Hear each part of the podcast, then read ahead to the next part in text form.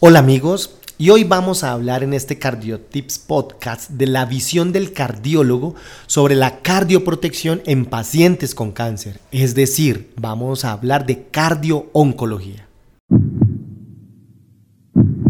Cardiotips podcast.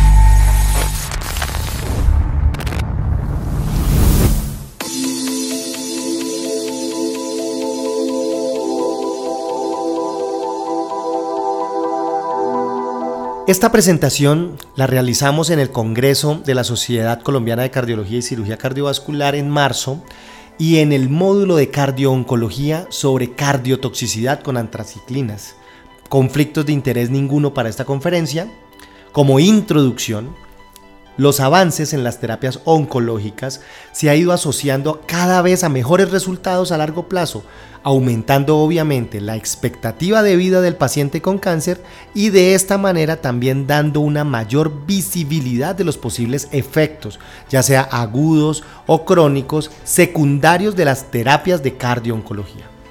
El desarrollo de la enfermedad cardiovascular asociado a la terapia oncológica también es muy frecuente y conlleva a situaciones clínicas potencialmente graves y mortales en los pacientes sobrevivientes a cáncer.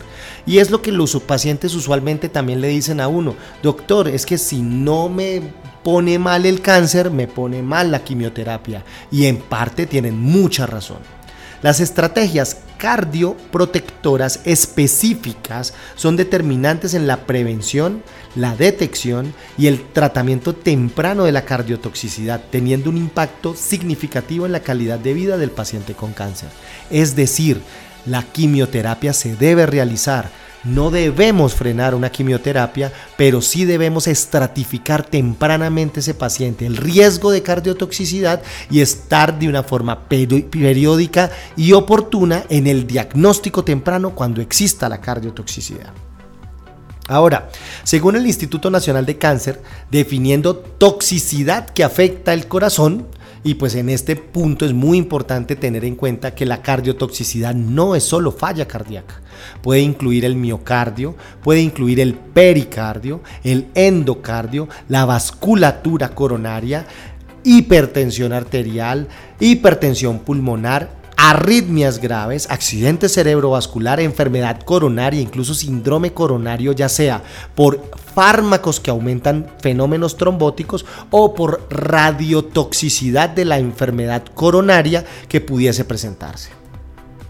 Dentro de los diferentes agentes cardiotóxicos y dentro de las diferentes estrategias cardiopreventivas encontramos grupos farmacológicos. Las antraciclinas, el punto cardinal es la disfunción sistólica ventricular izquierda. ¿Y qué podemos hacer cuando tenemos un tratamiento con antraciclinas? reducción de la dosis del antracíclico, una infusión lenta o formulaciones especiales. Y tenemos cardioprotectores para las antraciclinas como los beta bloqueadores, los antagonistas de la angiotensina, el desrazoxano, las estatinas. Recientemente salió el estudio el Stop CA en el ACC en New Orleans, pero también es importante que lo mencionemos más adelante en su diapositiva específica. Ahora, el trastuzumab también tiene el punto cardinal que es la disfunción ventricular izquierda y también tenemos fármacos como los beta bloqueadores y los antagonistas del eje renina-angiotensina-aldosterona, la radiotoxicidad, que ¿qué nos puede causar? Enfermedad isquémica miocárdica, cardiomiopatía restrictiva con disfunción diastólica, enfermedad pericárdica, enfermedad valvular y arritmias. Ahora, las fluoropirimidinas también pueden causar vasoespasmo coronario, isquemia miocárdica y debemos estar pendientes de esos síntomas de vasoespasmo para poder utilizar tempranamente nitratos de larga acción o los beta bloqueadores o bloqueadores de canales de calcio dentro del tratamiento. Ahora, vamos a lo específico de hoy, las antraciclinas. Son usadas en el tratamiento de muchos cánceres, entre ellos de mama, linfoma, leucemia, sarcoma, sea de endometrio, sea de ovario, sea de vagina, sea de células pulmonares pequeñas, gástrico, tiroides, timo, cáncer primario de origen desconocido, hepático y de cabeza y cuello. Y colocamos la lista completa es porque nos demos cuenta que la, la antraciclina o los fármacos del grupo de las antraciclinas son usados en múltiples tipos histológicos de cáncer Doxorubicina, daunorubicina, epirubicina, idarubicina son entre muchos los más clásicos de los fármacos de antraciclinas. Ahora, dentro de la evaluación cardiológica requiere un abordaje multidisciplinario. En los servicios multidisciplinarios cada vez detectamos y desde perspectivas diferentes todo lo que podamos intervenir en un paciente. Entonces está el oncólogo, el hematólogo, el hematoncólogo, el cardiólogo, el internista, el médico familiarista, está el de cuidados paliativos y el dolor y cada uno podemos aportar mucho en qué estrategias de disminución de toxicidad, ya sea cardíaca o generalizada, podamos intervenir. Es muy importante la anamnesis con énfasis en los factores de riesgo y antecedentes, un electrocardiograma, niveles de glucosa, perfil lipídico, la tasa de filtración glomerular, un ecocardiograma transtorácico, idealmente con deformidad miocárdica, y los biomarcadores como NT-proBNP y troponina ultrasensible.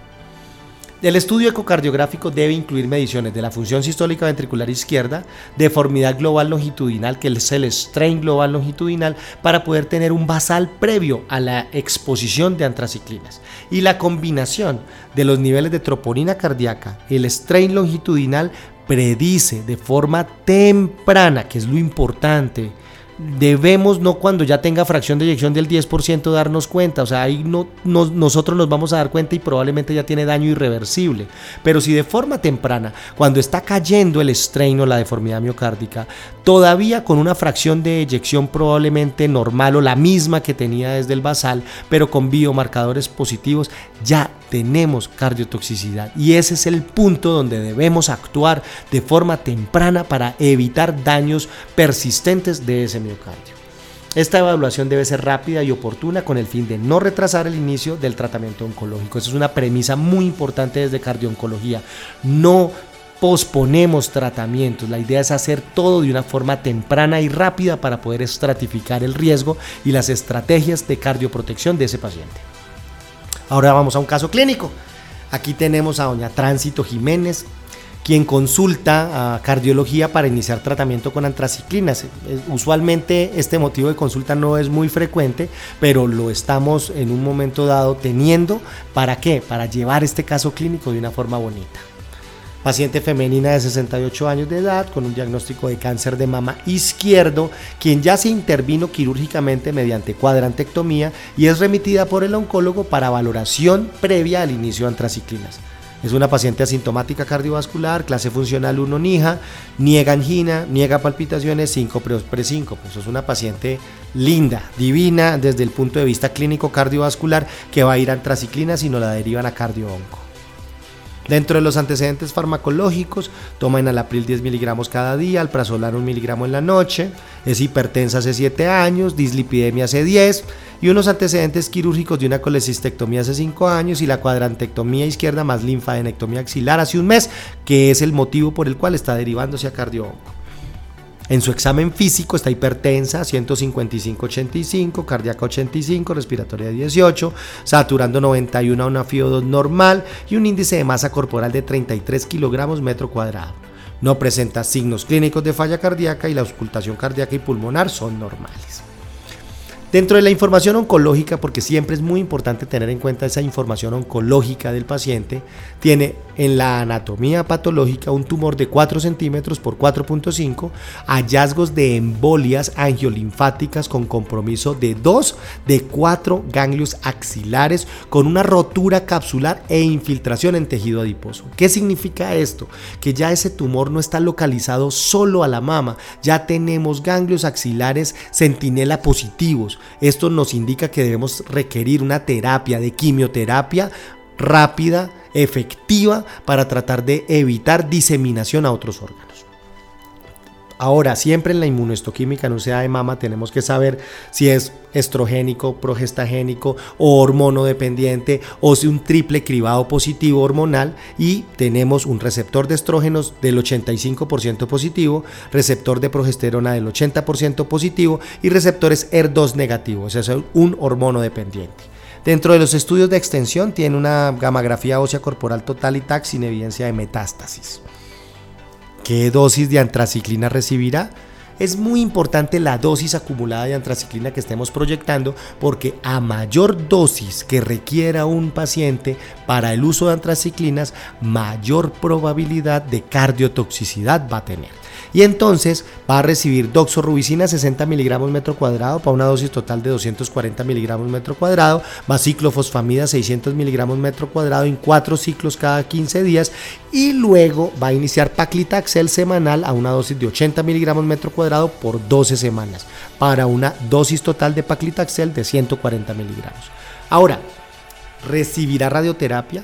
Esta pregunta siempre es importante tenerla en cuenta y también saber sobre todo cuando ya ha recibido radioterapia, porque hace 30 años la radioterapia no era tan localizada, tan específica, se irradiaba más extensión del tórax y a unas dosis mucho mayores. ¿Eso qué significa? Si un paciente tiene un CA de mama previo, sí es importante saber hace cuánto tiempo fue la radioterapia, cuál fue la dosis, para nosotros también prever un cierto grado de mayor probabilidad de lesiones por radioterapia en pericardio, en válvulas y en enfermedad coronaria requerirá nuestra paciente tratamiento y va a ser sobre un campo mamario izquierdo, axila y un campo supraclavicular ipsilateral. Recuerden que teníamos unos ganglios centinela positivos. El electrocardiograma es normal, el ECOTT tiene una fracción de eyección del 51% sin valvulopatías y un SGL promedio de menos 17%. Biomarcadores troponina y NT-proBNP normales. Entonces es una paciente que en este momento tenemos una buena función ventricular, un SGL normal, pero para cardiooncología, una fracción de eyección por bidimensional en un Simpson biplano normal es de 53% para arriba. Es una paciente que ya nos llama la atención, es hipertensa previamente, tiene obesidad, índice de masa corporal elevado. Debemos estratificar muy bien el riesgo de cardiotoxicidad antraciclinas. Pero nos preguntamos, ¿y cómo lo hacemos? Entonces, por esa razón, tenemos que preguntarnos, ¿qué riesgo tiene nuestra paciente.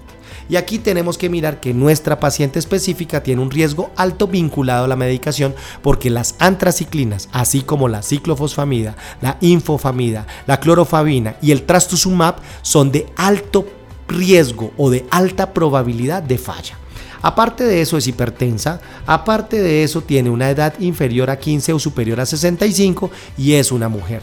Es muy importante desde el capítulo de cardiomujer también estratificar porque las pacientes oncológicas no tienen el mismo riesgo que un hombre para la cardiotoxicidad dependiendo del fármaco y dependiendo del tipo tumoral. Eso es un dato muy importante.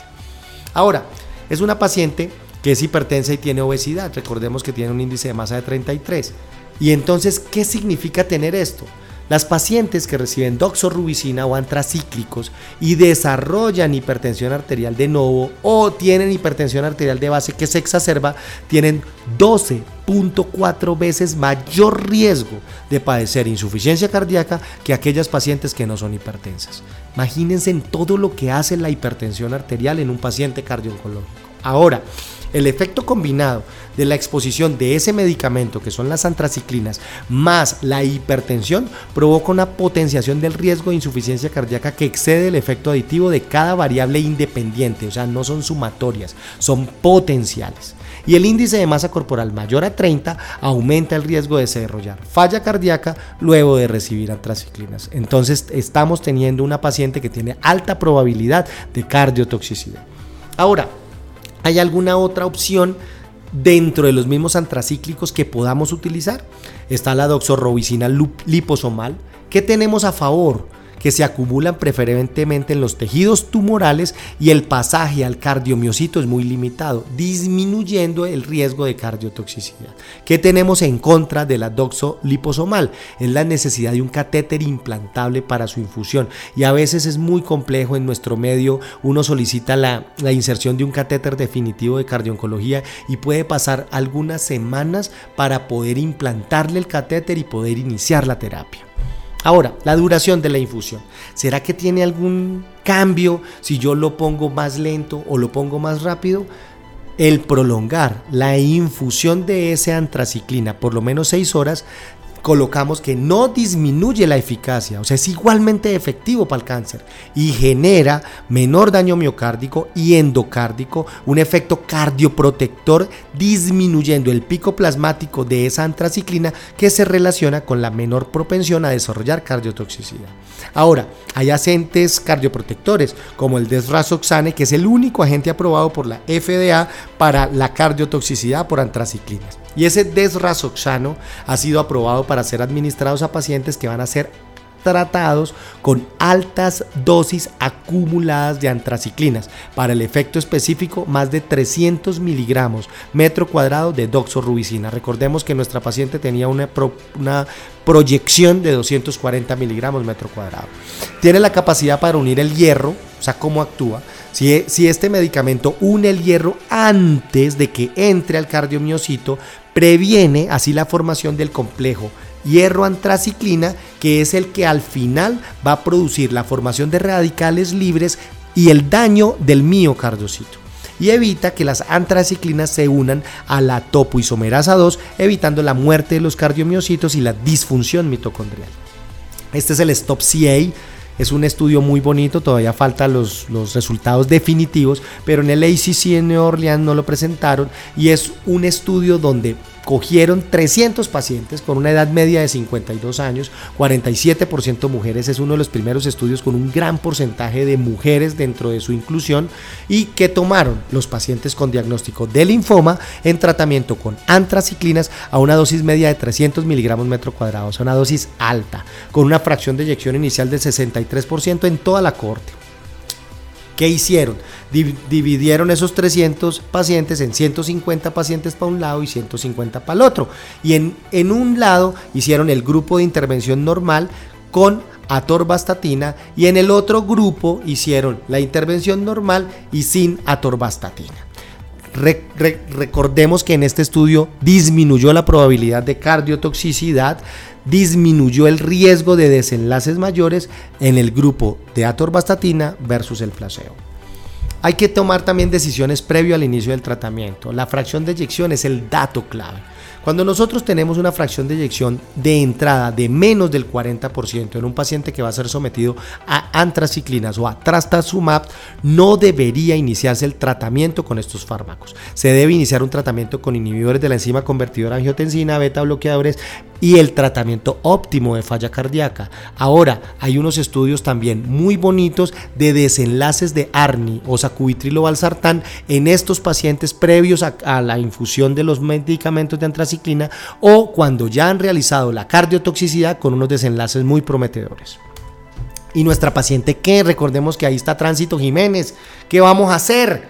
Entonces, es una paciente que tiene FEBI mayor del 40% y menor al 53%. Decidimos iniciarle beta bloqueadores, antagonistas del eje renina-angiotensina, antagonistas del receptor mineralocorticoide, ARNI, el desraxoxane o las estatinas, que son todas las opciones que pudimos tener en este momento en la paciente, pero nos quedamos con los beta bloqueadores y las estatinas. Y la terapia farmacológica de cardioprotección. Indicación es una paciente que va a hacer inicio de tratamiento con antraciclinas. Vamos a tener un seguimiento estricto por cardio-oncología. Vamos a llevarla a metas de hipertensión arterial, disminución de peso y seguimiento del perfil cardiometabólico. Y vamos a seguir el control por cardiología y al finalizar el tratamiento, o sea, en un protocolo de 0, 3, 6 y 12 meses posterior al inicio del tratamiento quimioterápico y como la cardiotoxicidad por antraciclinas no necesariamente se presenta solo cuando estamos en el proceso de quimioterapia. Podemos incluso tener cardiotoxicidad por antracíclicos de forma tardía, incluso hasta 10 años de haber tenido el tratamiento. Debemos tener un control electrocardiográfico por las arritmias, ecocardiografía trastorácica con deformidad miocárdica y los biomarcadores que siempre en cardiooncología los tomamos en conjunto, troponina ultrasensible y NT-proBNP. Dentro del tratamiento no farmacológico siempre es muy importante tengamos en cuenta el ejercicio físico y este ejercicio físico qué, qué impacto tiene o qué genera disminuye la formación de radicales libres de oxígeno, mejora la función endotelial, disminuye los niveles intracelulares de antraciclinas, aumenta la tolerancia del corazón frente a muchos agentes cardiotóxicos y por lo tanto pues nos va a mejorar esos parámetros funcionales clínicos y subclínicos. Los pacientes con cáncer también suelen disminuir su actividad física antes y después del diagnóstico y ganan aproximadamente 3 kilogramos de peso durante la quimioterapia, deteriorando su capacidad funcional pulmonar. Ahora, hay un dato que no está en la diapositiva y es que el ejercicio y la rehabilitación cardíaca previa a procedimientos quirúrgicos oncológicos nos mejora el desenlace quirúrgico, la estancia hospitalaria y la expectativa y la calidad de vida. Ahora, nuestra paciente, ¿qué pasó? Decidimos beta bloqueadores, estatinas, seguimiento, inicie su, su, terapia de quimioterapia y 12 meses posterior al tratamiento la tensión arterial estaba en 122,78, o sea, en metas, sin signos de falla cardíaca, con un índice de masa corporal de 27 kilogramos metro cuadrado. Bajó en este momento 6 puntos porcentuales del IMC. Eso es para felicitar a, Nuestra Señora Tránsito. El electrocardiograma persistió en ritmo sinusal, el ECO-TT con FEBI el 50, o sea, no hay un cambio mayor del 5% o en otras guías más del 10% de la fracción de eyección, sin valvulopatías. El strain longitudinal está en menos 19% y aquí es muy importante que entre más negativo sea es mejor la deformidad. O sea, de menos 17 pasó a menos 19%. O sea, está mejor esa deformidad global en el, en el strain. Y los biomarcadores persistieron siendo negativos. O sea, no tuvimos cardiotoxicidad aguda a pesar de tener alto riesgo de cardiotoxicidad, muy probablemente gracias a todas las medidas no farmacológicas y a esas estrategias farmacológicas tempranas antes de la exposición al tratamiento. Mensajes para llevar a casa y muchachos, ya estamos casi terminando esta, esta charla de hoy. Identificar y tratar los factores de riesgo cardiovascular modificables son fundamentales. En los pacientes con un perfil de riesgo cardiovascular moderado a alto, siempre considerar beta bloqueadores o antagonistas del eje renina-angiotensina-aldosterona. Si la función cardíaca se deteriora durante el tratamiento del cáncer, sugerir siempre un tratamiento beta bloqueante y manejo de falla cardíaca óptima. Los antagonistas del receptor mineralocorticoide se consideran seguros de usar, no han demostrado mayor impacto de hipercalemia o deterioro de tasa de filtración glomerular y las indicaciones son las mismas para falla cardíaca con fracción de eyección levemente reducida o reducida. Sacubitrilo valsartán se ha asociado a resultados benéficos, pero aún la evidencia es insuficiente. O sea, hay que tener cautela, seguir los estudios, pero en lo personal considero que van a tener un desenlace positivo en este tipo de población. Y se desconoce la duración óptima de la cardioprotección. Ahí tenemos que decir, bueno, terminó la quimioterapia, está en controles, seguimos, tiene una fracción de eyección normal, un strain normal, seguimos beta bloqueadores estatinas, seguimos beta bloqueadores antagonistas del receptor más estatinas, aún no lo sabemos. Para eso hay que hacer estudios, hay que continuar con población, hay que continuar la data de nuestra población y esperar los resultados. Si el paciente desarrolla signos o síntomas de insuficiencia cardíaca, la capacidad de continuar la terapia contra el cáncer debe discutirse con el oncólogo o el hematólogo. La idea es no suspenderse, debe hacerse todas las estrategias cardioprotectoras, pero continuar su quimioterapia. La reintroducción de la terapia contra el cáncer cuando ya la hemos tenido que suspender está bajo estrecha vigilancia y puede ser considerada en un grupo interdisciplinario evaluando siempre riesgo-beneficio. El tratamiento cardioprotector no farmacológico, como el ejercicio físico, cesar el tabaco, disminuir de peso, alimentación saludable, siempre son determinantes en el pronóstico y la calidad de vida del paciente con cáncer. Este tema es muy bonito, Realmente mm, los invito a profundizar cada vez más en cardiooncología. Es un área de nuestra especialidad de cardiología clínica que es bonita, fascinante, es adictiva porque cada vez salen nuevas cosas, hay que estar pendiente, hay que revisar. La cardiotoxicidad no es solo falla cardíaca, hay muchas cosas que pueden generar cardiotoxicidad y es un tema que me encanta y espero que les haya gustado mucho. Y recuerden amigos, a cuidar el corazón hasta el último latido. Sigue al Dr. Conte en sus redes sociales, Facebook, Instagram, YouTube y TikTok